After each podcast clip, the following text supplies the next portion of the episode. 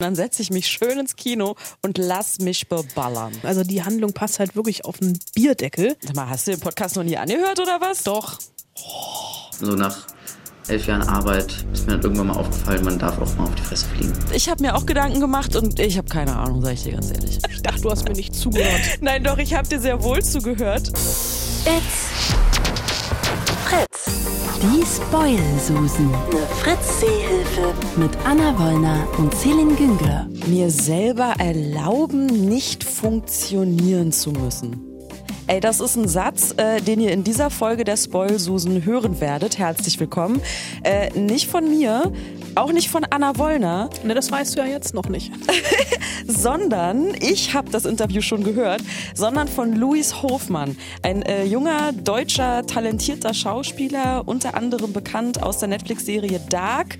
Äh, Anna, du hast ihn äh, im Rahmen zu seinem neuen Film Prelude äh, getroffen und ein wirklich wahnsinnig intimes, offenes, ehrliches Gespräch geführt. Ähm, dieses Gespräch hören wir am Ende dieses Podcasts. Ich kann jetzt schon mal teasern. Ja. Er hatte keine gelbe Regenjacke an bei diesem Gespräch. Für alle, die Dark gesehen haben oder auch nicht gesehen haben, da trägt er diese gelbe Regenjacke. Ähm, so, das äh, quasi am Ende dieses Podcasts. Ähm, da könnt ihr euch schon mal drauf freuen. Ähm, außerdem besprechen wir einen Film, den Anna gerne gemocht hätte. Korrekt? Der heißt Golden Twenties. Und äh, trashig wird's dann auch wieder mit äh, Gerald Butler. Ger Ger Gerard Butler. Gerard Butler. Gerard Butler, natürlich. Die Amis, die machen das ja liebend gerne, dass sie halt Dinge, die eigentlich Englisch sind, auf Französisch aussprechen. Aber er ist Schotte und man versteht ihn im Interview nicht. Nicht, weil er so nuschelt. Aber egal, im Film ist er synchronisiert. Und Im Film ist er synchronisiert. auf Deutsch. Ach so, Äh, aber wahrscheinlich, also sagen wir es mal so, er muss gar nicht synchronisiert werden, weil er redet auch gar nicht so viel. In Angel Has Fallen. Gerard Butler muss auf jeden Fall mal wieder den Präsidenten retten. Beginnen wir mit einer Serie, die vor zwei Jahren unfassbar gehypt wurde. Da kam nämlich die erste Staffel. Sie hat einen Skandal ausgelöst, sie hat Diskussionen ausgelöst. Äh, wird da Suizid glorifiziert? Darf man sowas zeigen? Darf man das Thema so romantisieren? Wird es überhaupt romantisiert? Mittlerweile ist die dritte Staffel am Start von Tote Mädchen lügen nicht. O-Ton. Hast du den? Ja. Wollen Mach wir doch den mal. hören? Ja, natürlich. Selbstverständlich, warte. Ich sag Ihnen was über die Schüler der Liberty High. Sie sind durch ihre Geheimnisse verbunden. Verbunden und für immer verändert. Die Wahrheit ist, unter den richtigen Umständen und der richtigen Motivation könnte es jeder gewesen sein. Du guckst so ein bisschen irritiert. Ja, also ich muss ja was gestehen. Du hast die erste Staffel nicht geguckt. Ich habe die erste Staffel geguckt Ja. und dann ganz bewusst die zweite nicht mehr, weil für mich die Geschichte nach der ersten Staffel erzählt war. Und dann habe ich gehört, es soll eine zweite Staffel geben und ich habe gesagt, nee, aus Prinzip nicht. Du hast an dieser Stelle, das kann ich glaube ich guten Gewissens sagen und würde es sogar mit Blut unterschreiben, an dieser Stelle alles richtig gemacht. Ich fand die erste Staffel tatsächlich großartig, von der Struktur her, vom Thema her. Natürlich so ein bisschen umstritten und jetzt nachträglich auch geschnitten, die Selbstmordszene von Hannah Baker in der 13. Folge. Ich habe mir auf YouTube einen Wolf gesucht und sie nicht gefunden. Also sie ist nicht nur aus der Serie gelöscht worden, sondern die Leute von Netflix haben echt einen guten Job gemacht, was das betrifft. Und die gefühlt komplett aus dem Internet äh, gelöscht. Also diese Szene, wo man sieht, wie sie sich die Pulsadern aufschneidet. Und das auch noch richtig rum. Also äh, ich erkläre es jetzt nicht, weil deswegen bitte hat, nicht. die, äh, hat Netflix das ja auch rausgeschnitten. Ja.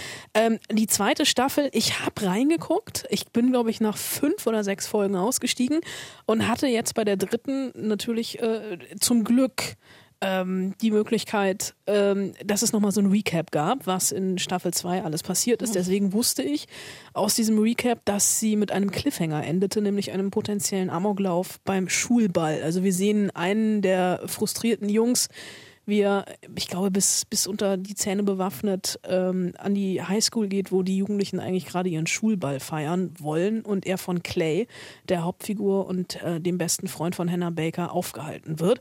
Und ähm, Staffel 3, wir haben es kurz schon gehört, ist dann so ein bisschen, ja, so eine klassische Whodunit-Geschichte. Äh, Bryce Walker, das ist der Vergewaltiger aus der ersten und zweiten Staffel, der wird in der dritten Folge tot aus dem Hafenbecken gefischt und alle wollen natürlich wissen, wer war's? Und die Serie spielt mit zwei Zeitebenen. Einmal beginnt sie direkt nach diesem verhinderten Amoklauf und dann acht Monate später. Du weißt, also, also mir ging es beim Gucken so, ich wusste nie, in welcher Zeitebene ich gerade bin. Es gibt ein neues Mädel an der Schule, Annie, die sich ein bisschen mit Clay anfreundet und die kommentiert das Ganze so ein bisschen. Also die ist der Off-Kommentar. Mhm. Dieses Mädel war mir aber total egal. Also die hat versucht, Geheimnisse aufzudecken. Das ist ja auch so, das ist so, diese ganze Staffel fühlt sich an wie eine riesengroße Seifenoper. Es wird immer schwierig, schmieriger, es wird immer schleimiger, jeder hat Geheimnisse, jeder betrügt jeden. Und am Ende ist dann vermutlich, ich habe tatsächlich nicht zu Ende geguckt, ich habe auch noch fünf Folgen gesagt, boah, nee, ich habe darauf keinen Bock mehr, ich bin so ein bisschen tote Mädchen lügen nicht müde geworden, ähm, da gucke ich lieber How to Get Away with Murder, wenn ich eine klassische Whodunit äh, Serie gucken will, das ist wesentlich besser als das, was Netflix uns hier in der dritten Staffel von Tote Mädchen Lügen nicht präsentiert. Was ich halt nicht verstehe, ist, warum machen sie es nicht so wie bei American Horror Story zum Beispiel? Da hast du ja pro Staffel, du hast mehr oder weniger die gleichen Schauspieler, aber du hast immer ein anderes Setting, du hast eine andere Geschichte ähm, und das heißt dann immer American Horror Story und ein Zusatz, äh, Covenant oder was weiß ich. Ähm, warum machen sie es nicht hier genauso? Weil die Geschichte ist es ja eigentlich nicht mehr. Nee, die Geschichte gibt auch überhaupt nichts mehr her. Also ja, auch diese Probleme, ja natürlich, also in der ersten Staffel, ähm, da ging es um, um Selbstmord, da ging es um Depressionen, da ging es um Vergewaltigung, da ging es um Missbrauch. Das sind alles Themen, die äh, zielgruppengerecht irgendwie abgearbeitet worden sind und die natürlich auch relevant sind, über die man reden muss. Ähm, hier gibt es jetzt auch äh, vor der ersten Folge nochmal so einen Einspieler von allen Hauptdarstellern, die sagen, das, was ihr hier seht, das ist rein fiktiv, es geht, ist belastend, es geht an eure Grenzen. Wenn ihr das nicht ertragt, dann guckt es mit, oder wenn es euch betrifft, dann guckt es mit jemandem zusammen. Es gab in der zweiten Folge so eine Abtreibungsszene. Da ist ein Mädel, die war ungewollt schwanger und ähm, wollte das Kind abtreiben und ist in eine Abtreibungsklinik gegangen und davor gab es natürlich die üblichen Proteste. Da hat ihr eine Frau so einen Plastikfötus in die Hand gedrückt und als sie dann auf dem Behandlungsstuhl saß, hast du relativ laut das Geräusch des Saugers gehört, der ich kenne mich da medizinisch nicht so richtig aus, aber vermutlich diesen Fötus eingesaugt mhm. hat. Das fand ich schon, ich fand das noch nicht mal grenzwertig. Ich fand es einfach nur so, uh, okay, das soll, weiß ich nicht, soll das schockieren, soll das abschrecken, soll das mhm. möglichst realistisch sein? Ich fand es in dem Moment einfach nur überflüssig und habe dann auch, ich glaube, nach vier oder fünf Folgen gesagt, boah, nee, ich lasse tote Mädchen lügen nicht, tote Mädchen lügen nicht sein und guck lieber was Gutes, weil ich bin so gar nicht mehr damit rangekommen, weil mir auch die Schauspieler egal waren und dieses, warum macht man nicht einfach was anderes? Du hast ja mit so einem jungen Cast ein relativ begrenztes Setting. Die funktionieren ja eigentlich nur in der Highschool, wirken aber mittlerweile alle wesentlich älter und sind jetzt, ich glaube, sie sind jetzt Seniors, also in ihrem letzten Jahr. Ich habe irgendwo, meine ich, gelesen zu haben, dass noch zwei Staffeln kommen sollen. Ich hoffe nicht. Oh Gott, nee. Was wollen Sie denn da jetzt noch erzählen? Ja, vielleicht der Wechsel ans College und dann geht das Ganze von vorne oh los. Aber Gott. es hat halt auch einfach von der Erzählstruktur her nicht mehr gepasst. Also das mhm. war in der ersten Staffel ja, dass ja jede Folge äh, eine A- und B-Seite einer Kassette war. Ja. Und das ist hier einfach alles nicht mehr so richtig aufgegangen. Ja, schade. Äh, jetzt habe ich, jetzt hast du, jetzt hast du gerade gesagt, ähm, oh nee, ich äh, mach aus, ich gucke lieber was Gutes. Dann sag doch mal, was würdest du denn stattdessen gucken? Was so in die, was vielleicht in die ähnliche Richtung geht. Junge Leute, Teenager, Pubertät. Wie komme ich mit meinem Leben klar? Äh, also wenn ich ein Äquivalent oder eine Alternative zu 13 Reasons Why oder Tote Mädchen lügen nicht äh, empfehlen müsste, dann würde ich The End of the Fucking World empfehlen. Das ist auch eine Netflix-Serie, äh, eine britische äh, Dramaserie äh, sind acht Teile, hat nur eine Staffel, ähm, ist äh, eine, ich glaube, eine BBC-Produktion, aber ich bin mir gerade nicht hundertprozentig sicher.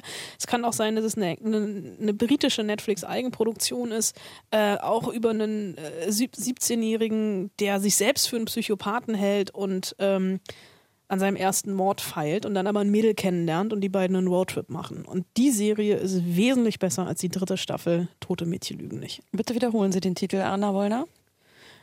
Willst du mich auspiepen? the End of the Fucking World. Okay. Auf Netflix. Ich hatte das nämlich schon wieder vergessen. Ach so, das ist okay. Innerhalb ich kann es ja, auch, ja auch übersetzen. Das Ende der verfickten Welt. Schön. Okay.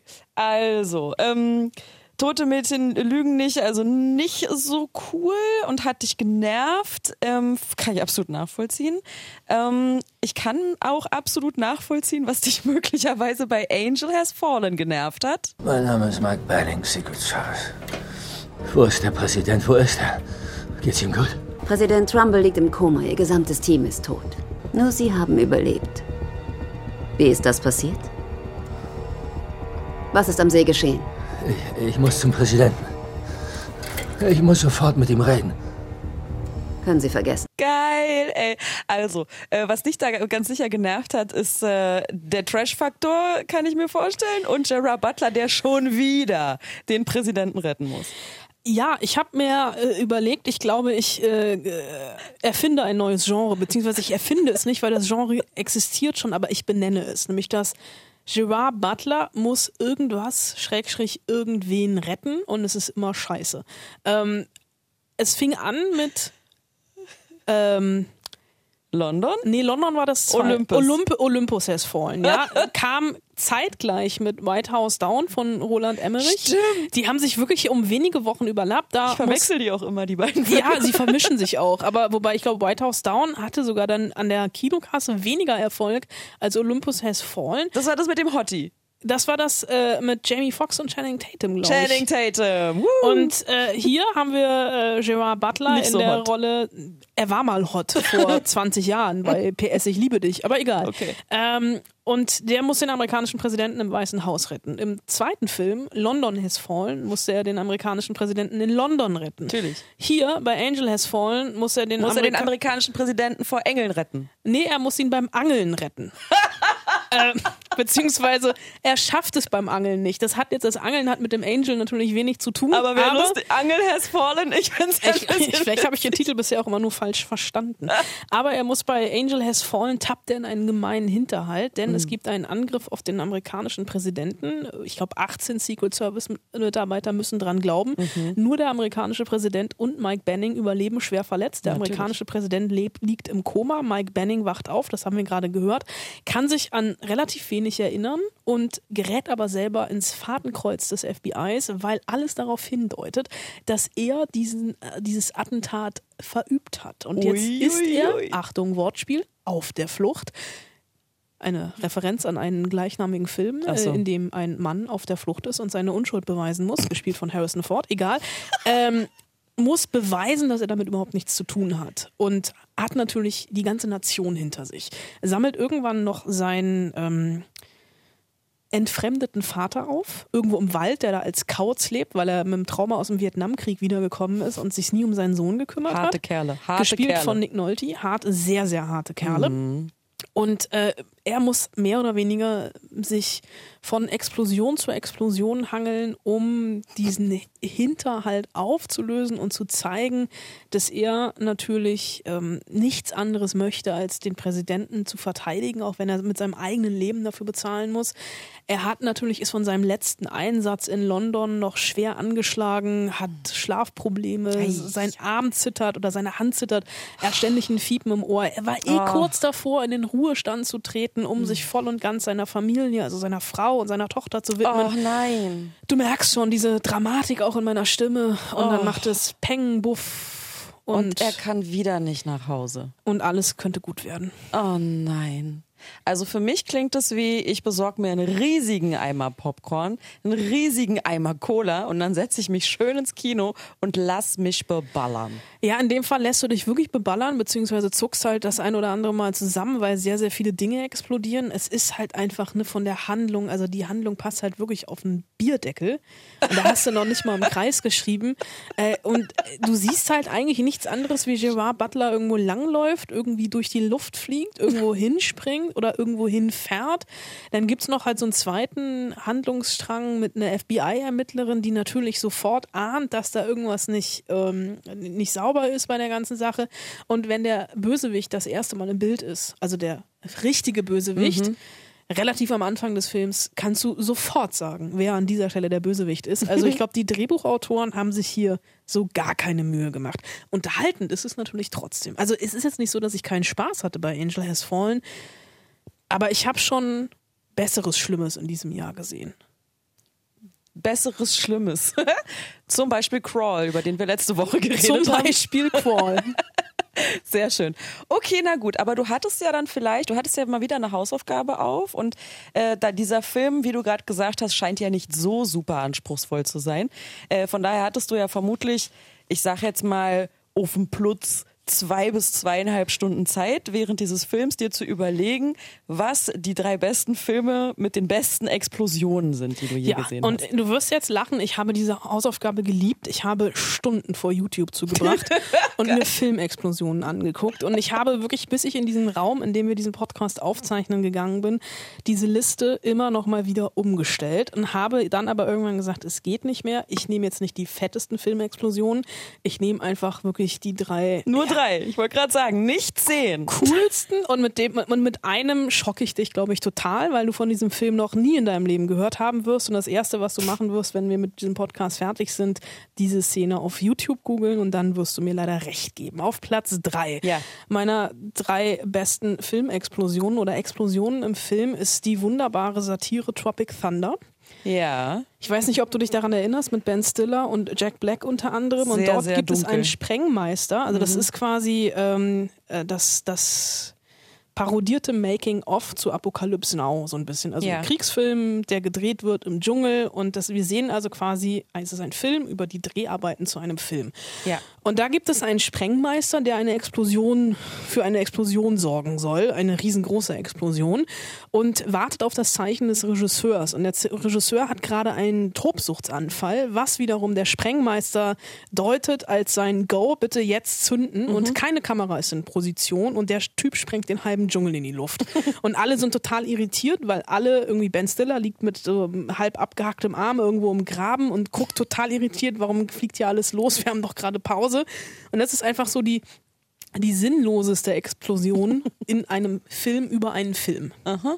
Okay. Ben Stiller-Filme. Sowieso. Naja. Also die sind ja jetzt sowieso ein bisschen sinnlos äh, grundsätzlich. Bitte? Du meinst Adam Sandler? Auch Ben Stiller. Nein. Okay. Einer meiner absoluten Lieblingsfilme, um das an dieser Stelle mal zu erwähnen, Mystery Man mit Ben Stiller aus dem Jahr 1998 oder 99. Ein Film, der alle, die Persiflage über einen Super, über Superhelden, der alle Superhelden, die da noch kommen Aber werden, darum geht's doch jetzt gar nicht. Egal. Es geht doch jetzt um Explosionen. Okay, Platz zwei. Wäre eine Überleitung gewesen zu einem Superheldenfilm, nämlich äh, The Dark Knight, der Joker, Oha. Heath Ledger. Unvergessen, wie er das Krankenhaus in die Luft jagen will und im Krankenschwestern-Outfit mit seiner Joker-Maske. Ähm, und der Fernsteuerung in der Hand erst durch den Krankenhausgang läuft und sich freut wie ein kleines Kind, dass hinter ihm alles explodiert, dann rausgeht auf die Straße, versucht das ganze Krankenhaus in die Luft zu sprengen, es nicht funktioniert, er sich kurz aufregt und ganz panisch immer wieder auf den Zünder drückt und irgendwann das ganze Krankenhaus explodiert und er sich freut wie ein kleines Kind in den Schulbus steigt und wegfährt. Kann ich mich fast überhaupt nicht mehr dran erinnern. Solltest du nachgucken. Ja, finde ich ja, und damit mache ich mich jetzt wahrscheinlich unbeliebt. Äh, Kritik gerne an spoilsusen.fritz.de. Der zweite, ich fand, der war ja der schlechteste von den Bad, von der Batman. dritte. Das war was? Nicht der dritte. Obwohl nicht schon der zweite, aber es war ja auch The Dark Knight, also es war im ersten. Der Heath Ledger-Film, War, der, war das War der, der zwei- zweite. Okay, ich habe nichts gesagt. ja, für mich der äh, schlechteste von denen. Aber äh, gut. Okay. Ähm, muss ich aber auf jeden Fall nochmal nachgucken. Klingt äh, witzig. Obwohl ich es ja mit Clowns nicht so hab. Stimmt. Äh, Platz 1 der besten Explosion. Platz eins, du wirst mich jetzt angucken wie ein Auto, denn du wirst von diesem Film noch nie etwas jetzt kommt gehört es, haben. okay. Er hat Mhm. mich das erste Mal, äh, äh, er ist mir das erste Mal begegnet in meinem Studium der Film- und Fernsehwissenschaft, nämlich Zabriskie Point von Michael Antonioni, ein Film Ende der 60er Jahre, der im äh, Death Valley spielt. Mhm. Also das ist jetzt wirklich Filmkunst, über die wir hier reden. Und hier gibt es eine Explosion am Ende des Films, in der eine Villa in die Luft fliegt. Eine Villa, die im Death Valley steht. Und diese Explosion sehen wir 13 Mal aus 13 verschiedenen Perspektiven. Es ist immer die gleiche Villa und zwischendurch fliegen Wäscheständer in die Luft, Kühlschränke, die aufgehen, aus denen dann auch noch die Sektflaschen kullern und das Ganze. Das ist quasi die ich glaube, die hochwertigste und langlebigste Explosion, weil das Ganze 13 Mal aus 13 verschiedenen Perspektiven gemacht wird, ohne wirklich, dass es viel knallt. Also wenn zum Beispiel der Todesstern explodiert oder das Weiße Haus in Independence Day, ist das wesentlich beeindruckender, weil es größer ist. Aber das musst du auch erstmal schaffen, die gleiche Explosion 13 Mal aus 13 verschiedenen Perspektiven zu machen. Ich überlege gerade, wie dieser Film hieß, aus den unterschiedlichen Perspektiven. Waren es acht, elf oder dreizehn?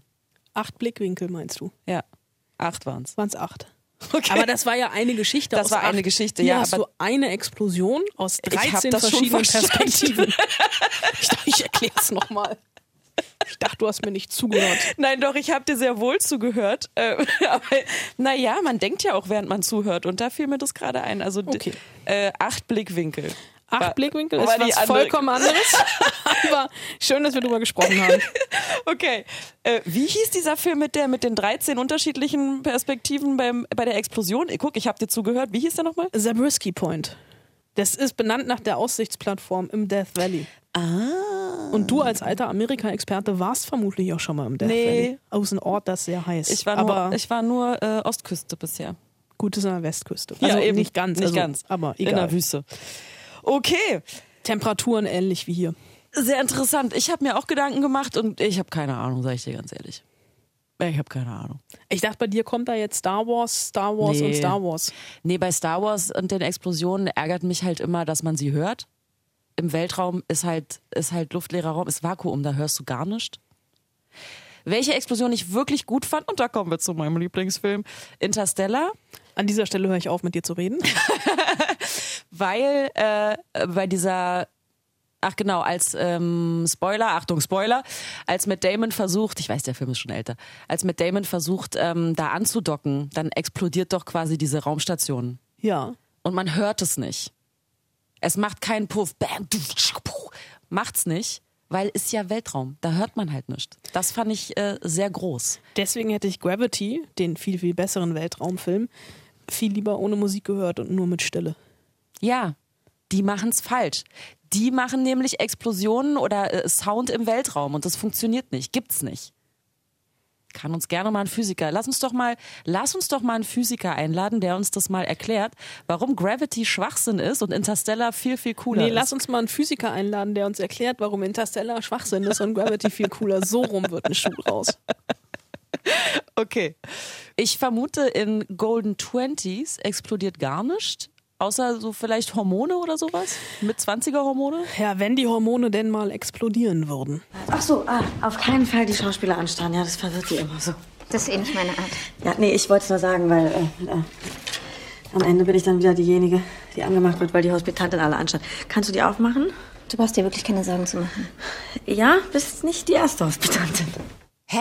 Ja, gute, gute Reaktion. Dieser Ton kommt auch so ein bisschen wie Kai aus der Kiste und ähm, beschreibt das Praktikum der Hauptfigur in Golden Twenties, einer jungen Frau Mitte 20, die gerade wieder bei ihrer Mutter zu Hause eingezogen ist und in dem Zimmer, in ihrem ehemaligen Kinderzimmer mittlerweile aber sehr, sehr viel Sperrmüll steht oder andere Gegenstände, unter anderem auch ein Home Trainer.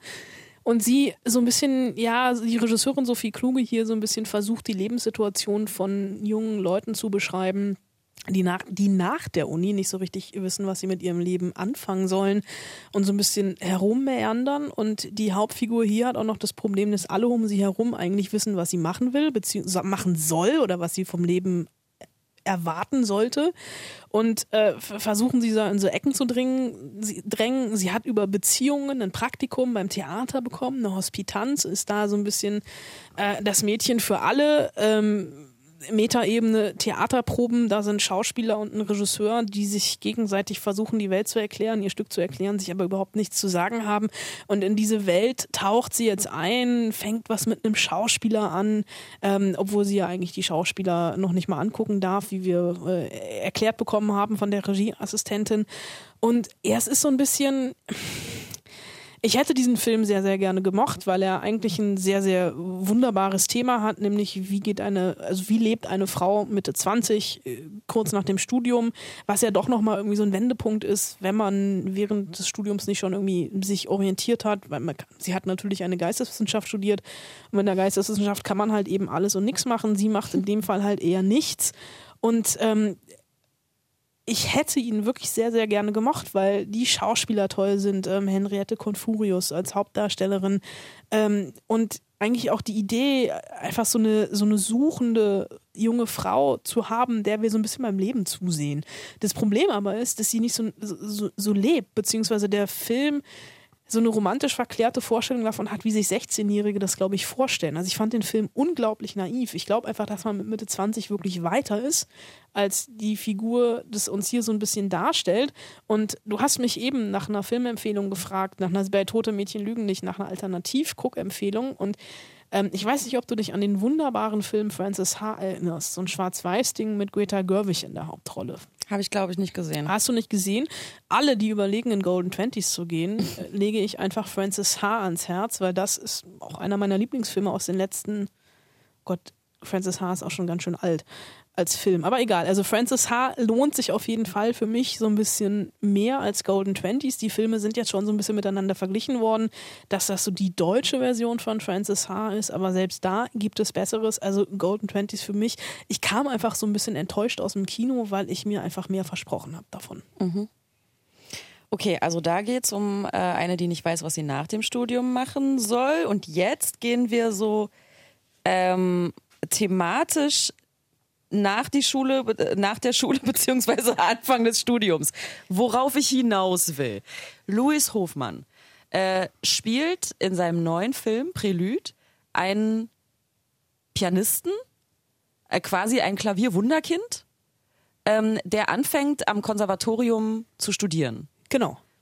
Und stellt dann da aber fest, scheiße, es gibt ja noch mehr Wunderkinder auf der Welt. Ich bin ja gar nicht der Beste, korrekt?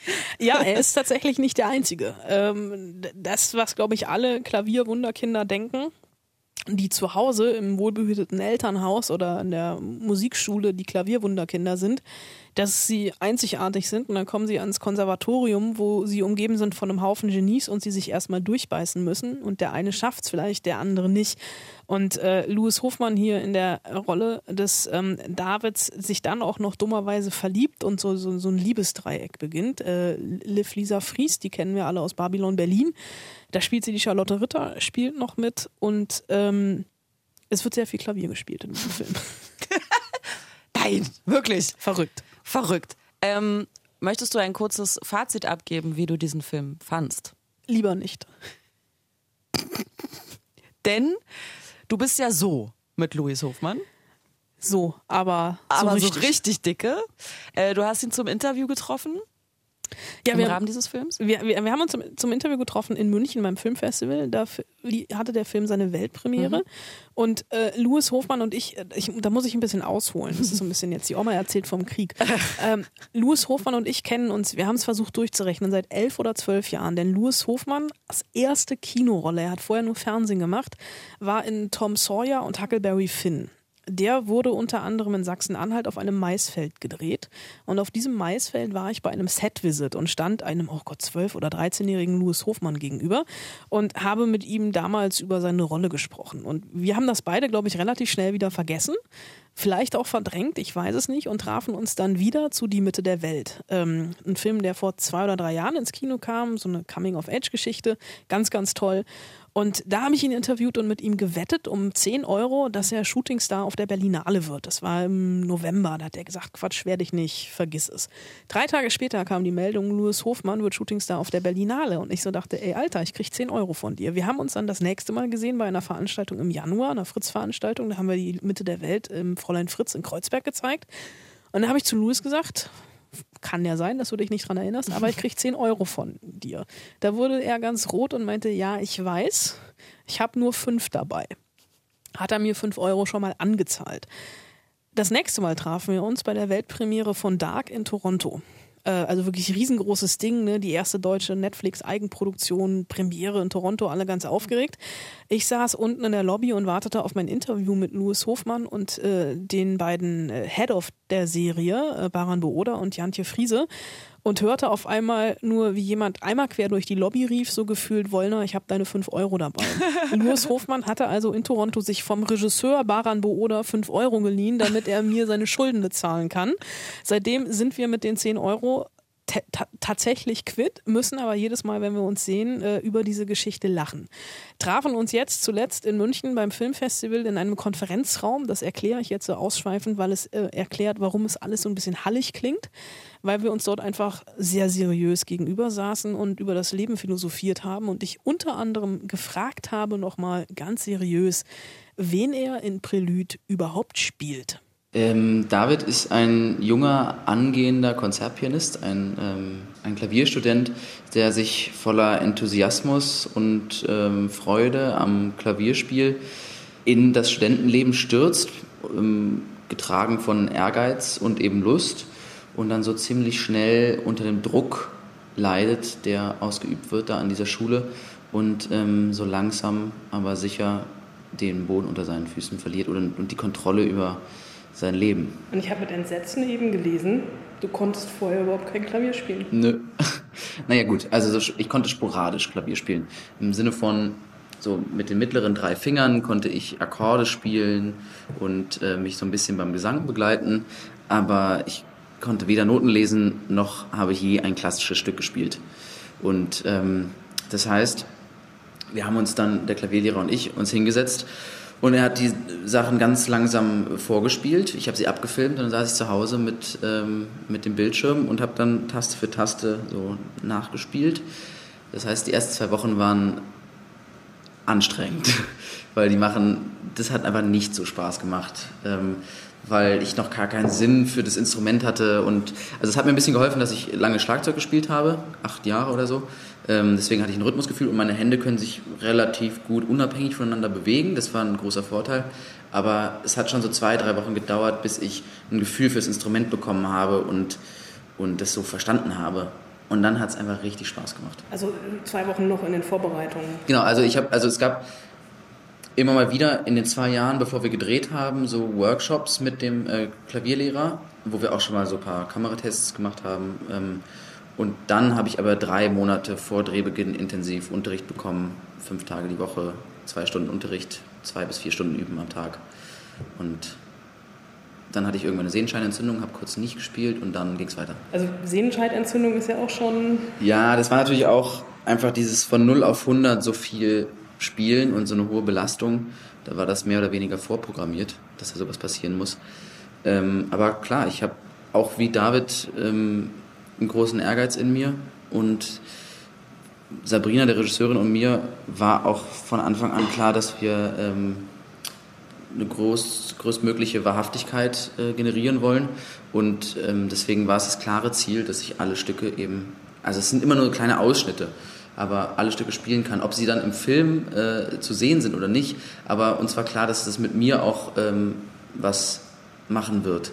Und ich bin über die, die, dieses Klavierspielen, über das Üben der Figur extrem nahe gekommen und ich habe dann beim Spielen Sachen gemacht, die ich sonst, wo, woran ich nie gedacht hätte, dass ich die vielleicht sonst herstellen könnte mit meinem Gesicht oder Körper, wie auch immer. Es ist einfach was anderes, wenn man es wirklich macht. Also du bist dann trotzdem in der Musik irgendwie so total versunken. Ja, und in der Konzentration, weil ich mich natürlich auch hart konzentrieren muss. Aber beeinflusst es nicht dein, Spiel total? Also es ist ja immer so, wenn ein Schauspieler, wenn der in einen Raum reinkommt, darf er nicht darüber nachdenken, dass er gerade in den Raum reinkommt, sondern diese Natürlichkeit kommt. Ist die dir nicht irgendwann abhanden gekommen? Die Natürlichkeit, aber ich muss ja nicht Klavier spielen. Ne, nee, also wenn ich Schauspiele bei diesem Film, muss ich nicht Klavier spielen. Und wenn ich Klavier spiele, dann bin ich, dann war das für mich der klavierspielende David. Und das war für mich dann kein Spiel mehr, sondern ich, das, mein, ich hab, also ich habe nicht einen besonderen Spielstil mir erarbeitet, wie ich mir David vorgestellt habe, sondern ähm, das war dann mein Spielstil, wie ich Klavier spiele. Und den habe ich dann eben David geschenkt.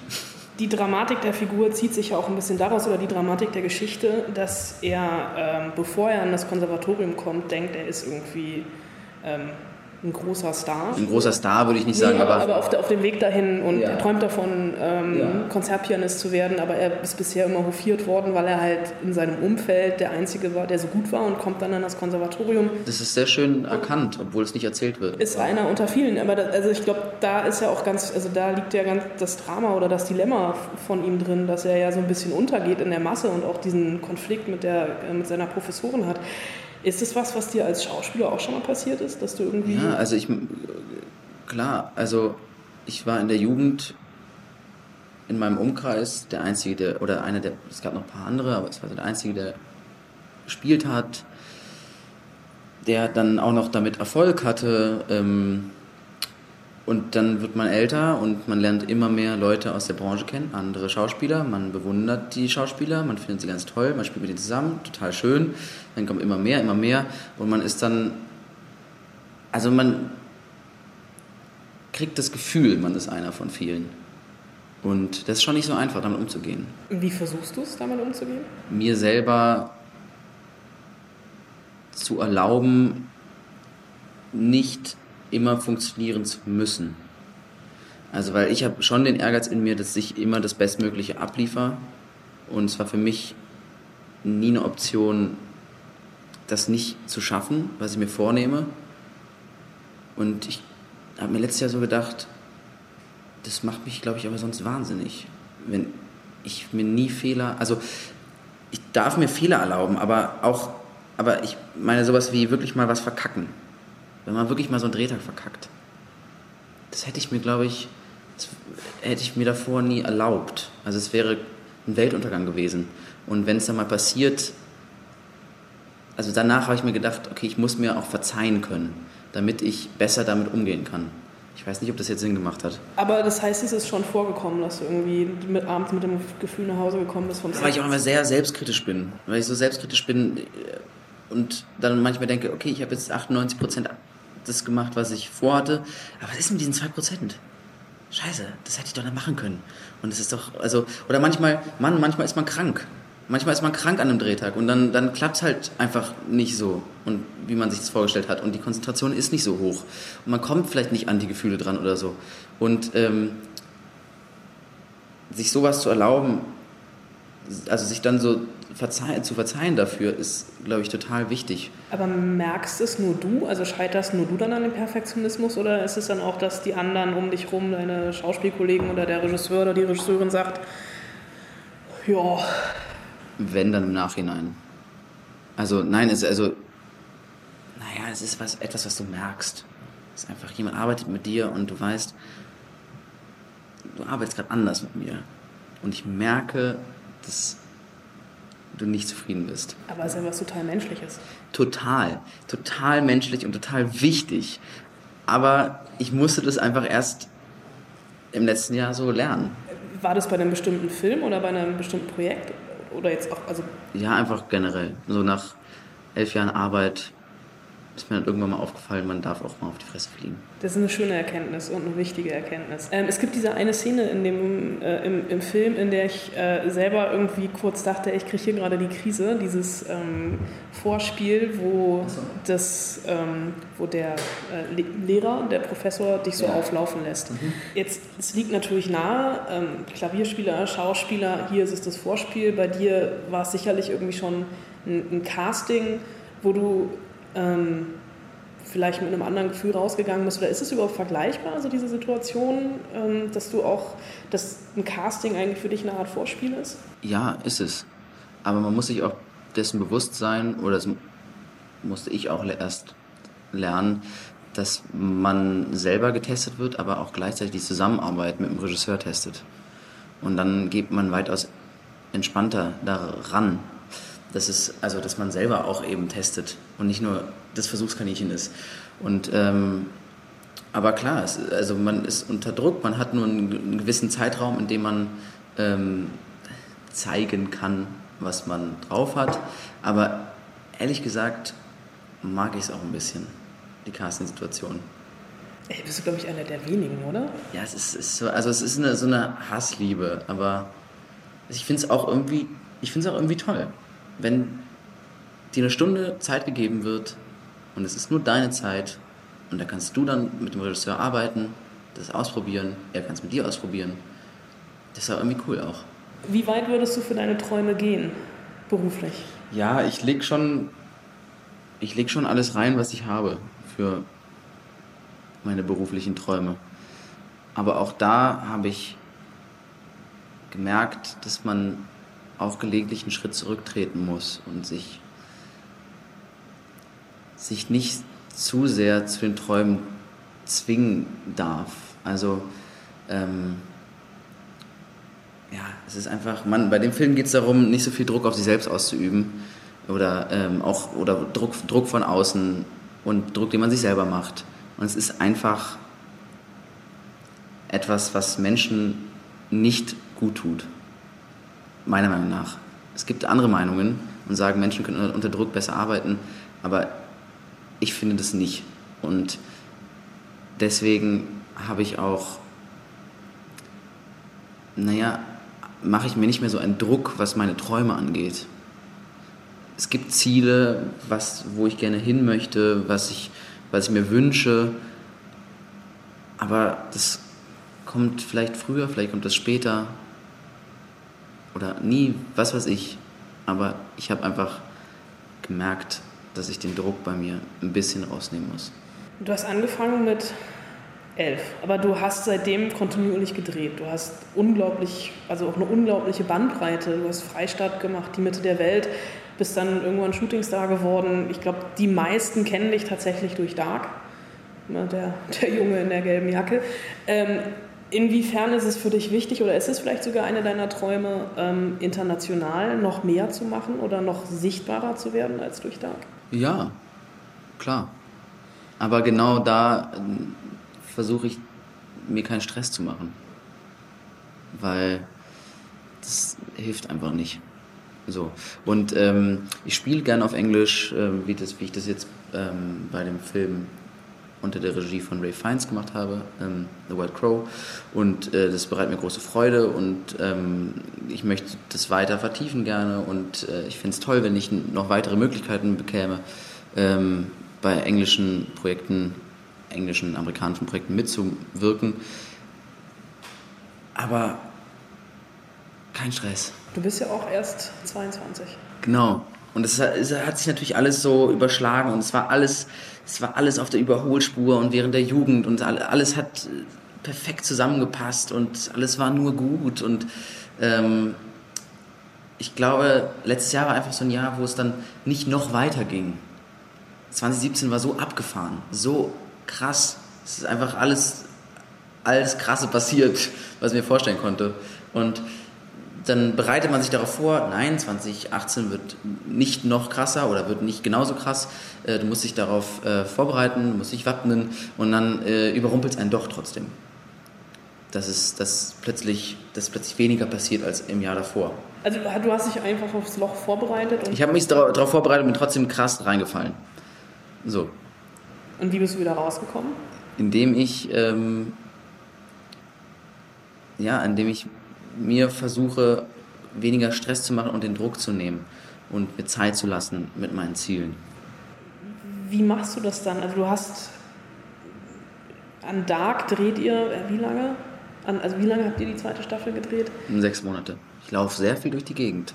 Bei sehr vielen verschiedenen Motiven. Aber wie, wie kommst du dann runter? Also wenn du dann mal irgendwie eine drehfreie Woche hast oder einen drehfreien Monat und wie versuchst du dich von diesem ganzen Filmzirkus, der ja doch irgendwie eine totale Parallelwelt ist oder mhm. eigentlich ja aus mehreren Parallelwelten besteht. Also wir haben den Dreh, wir haben dann irgendwie so Pressetermine wie jetzt. Du hast zu Dark äh, eine internationale Pressetour gemacht. Wie nimmst du Abstand davon, um dich irgendwie vielleicht auch selbst nicht aus den Augen zu verlieren? Ja, das habe ich jetzt dieses Jahr gelernt. Ähm, das habe ich davor nicht gemacht. Also mich sozusagen nicht genügend auf mich geachtet. Also nicht um mich gesorgt. So. Und jetzt war ich Anfang des Jahres zwei Monate reisen ähm, in Asien, alleine mit dem Rucksack. Das war so die extreme Variante von endlich mal raus hier und endlich mal zurück zu den eigenen Werten. Und ähm, dann habe ich meine Hobbys wieder aufgegriffen und habe eine neue dazu mir noch ähm, geholt, äh, entdeckt. Doof gefragt, was sind deine Hobbys? Ich spiele jetzt wieder Schlagzeug. Ich gehe ab und zu wieder skaten. Ich äh, gehe klettern, also in, äh, so Bouldern. Und das tut mir einfach richtig gut. Weil es um Dinge, also es sind Dinge, die keinen äh, Output haben müssen. Und niemand von mir erwartet, dass da was Tolles bei rumkommen muss. Und das ist äh, herrlich, weil es ist was Egoistisches, es geht nur um mich.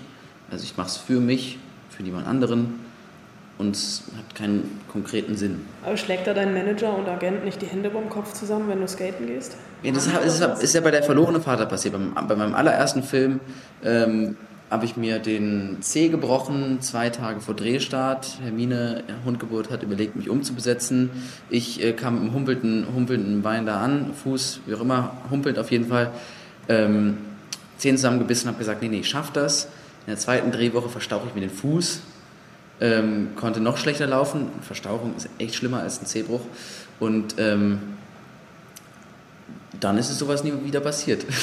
Ich hatte das alles bei meinem ersten Film und damit ist die Sache abgehakt. Hast du denn schon den Moment gehabt, wo du gemerkt hast, also diese, kein, kein Klickmoment, aber so dieser Moment, okay, das scheint zu funktionieren, ich kann davon leben?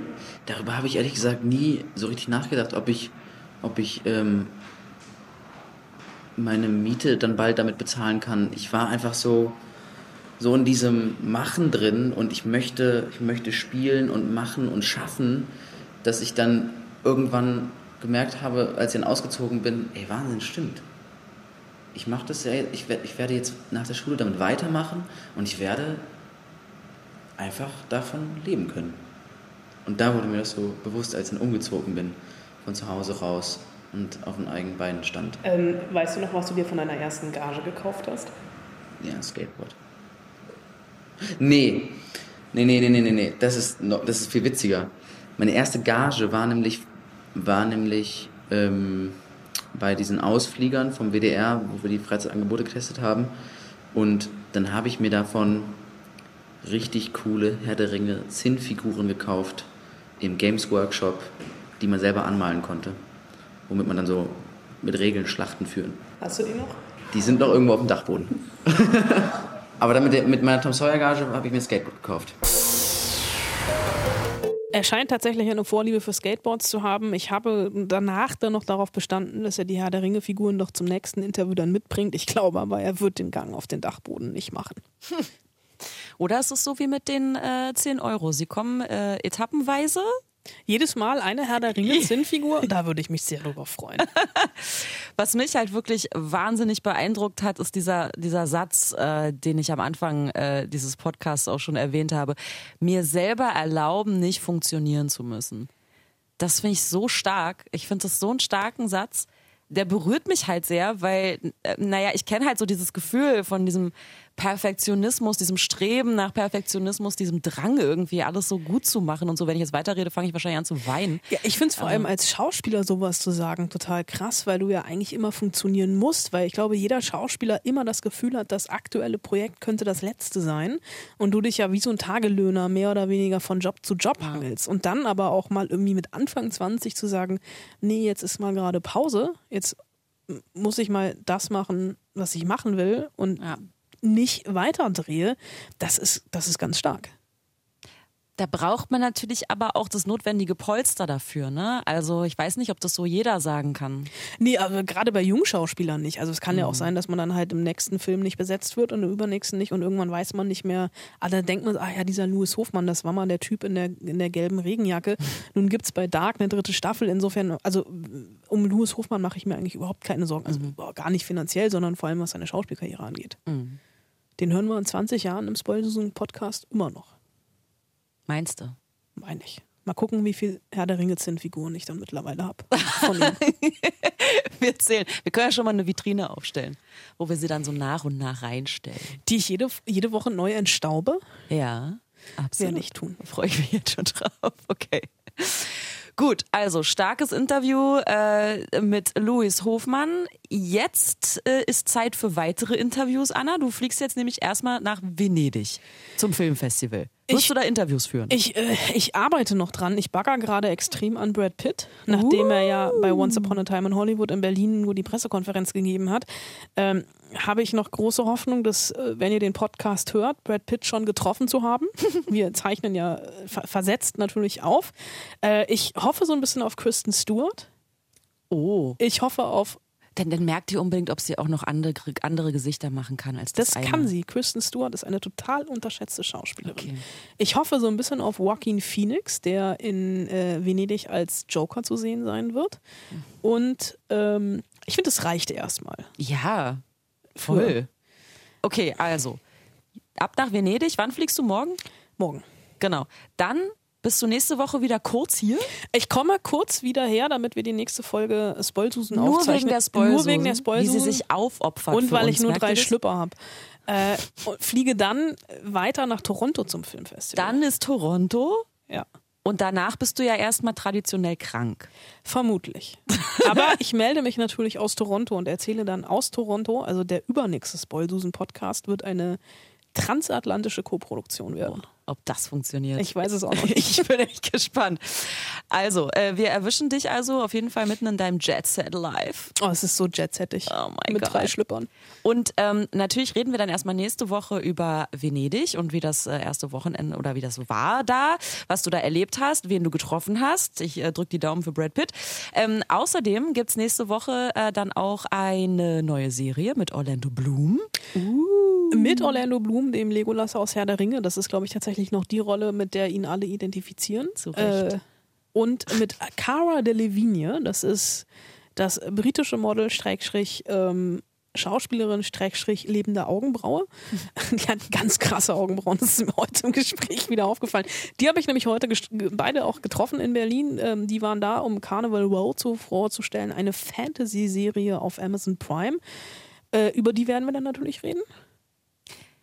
Und jetzt kommen wir zur Hausaufgabe. Oh, Jetzt ja. schon. Für nächste Woche. Ich bin auf, aber denk dran, ich bin in Venedig, ich habe nicht so viel Zeit. Ja, ich kann ja, mir ja, nicht ja. die ganze Zeit Filmexplosionen auf YouTube Nee, angucken. nee, pass auf. Ich habe nämlich erst überlegt, ob äh, ich, ob du raussuchen sollst die äh, drei besten Filme slash Serien mit Feen. Weil es geht ja in Carnival Row, da ist ja eine Fee. Ka Carla nicht, ich hasse Delevingne spielt ja eine Fee. Wie heißt? Tinkerbell 1, 2 und 3. Nein. Fertig. Habe ich erst überlegt. Dann dachte ich, Danke. aber du bist in Venedig. Du hast Danke. viel zu tun, du guckst viele Filme, triffst viele Leute, vielleicht sogar Brad Pitt. Also ich meine, da kann einem schon mal ein bisschen mulmig werden. Deswegen habe ich es ein bisschen einfacher gemacht. Ich bin ja riesen Orlando Bloom-Fan. Deswegen habe ich gedacht, die drei besten Filme mit Orlando Bloom. Das ist aber ganz schön. Das ist eine Herausforderung. Was? Herr der Ringe 1, 2, 3, zählt das? Kommt drauf an, wie viel du da in Venedig zu tun hast. Okay, ich dachte, jetzt kommen irgendwie die schönsten Filme in der Lagune oder sowas. Nein. Ich fange schon mal an mit den Hausaufgaben. Ich muss die ja nicht alle nochmal gucken, ne? Nein, musst du nicht. So, während Anna Wollner schon mal mit den Hausaufgaben anfängt, weil sie ja die nächste Woche sehr viel zu tun haben wird, äh, komme ich langsam zur Verabschiedung. Ähm, das waren wir, die Spoilsusen für diese Woche. Vielen Dank fürs Zuhören. Liked uns, äh, teilt uns, sagt's weiter. Wir sind auf fritz.de, iTunes, Google. Wir sind fast überall da, wo es Podcasts gibt.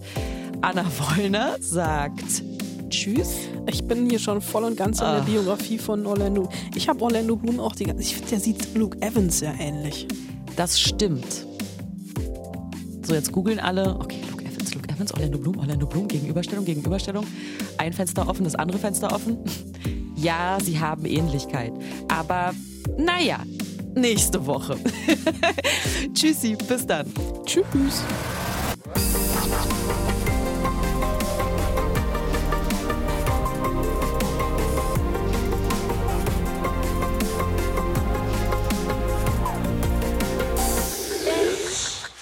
It's.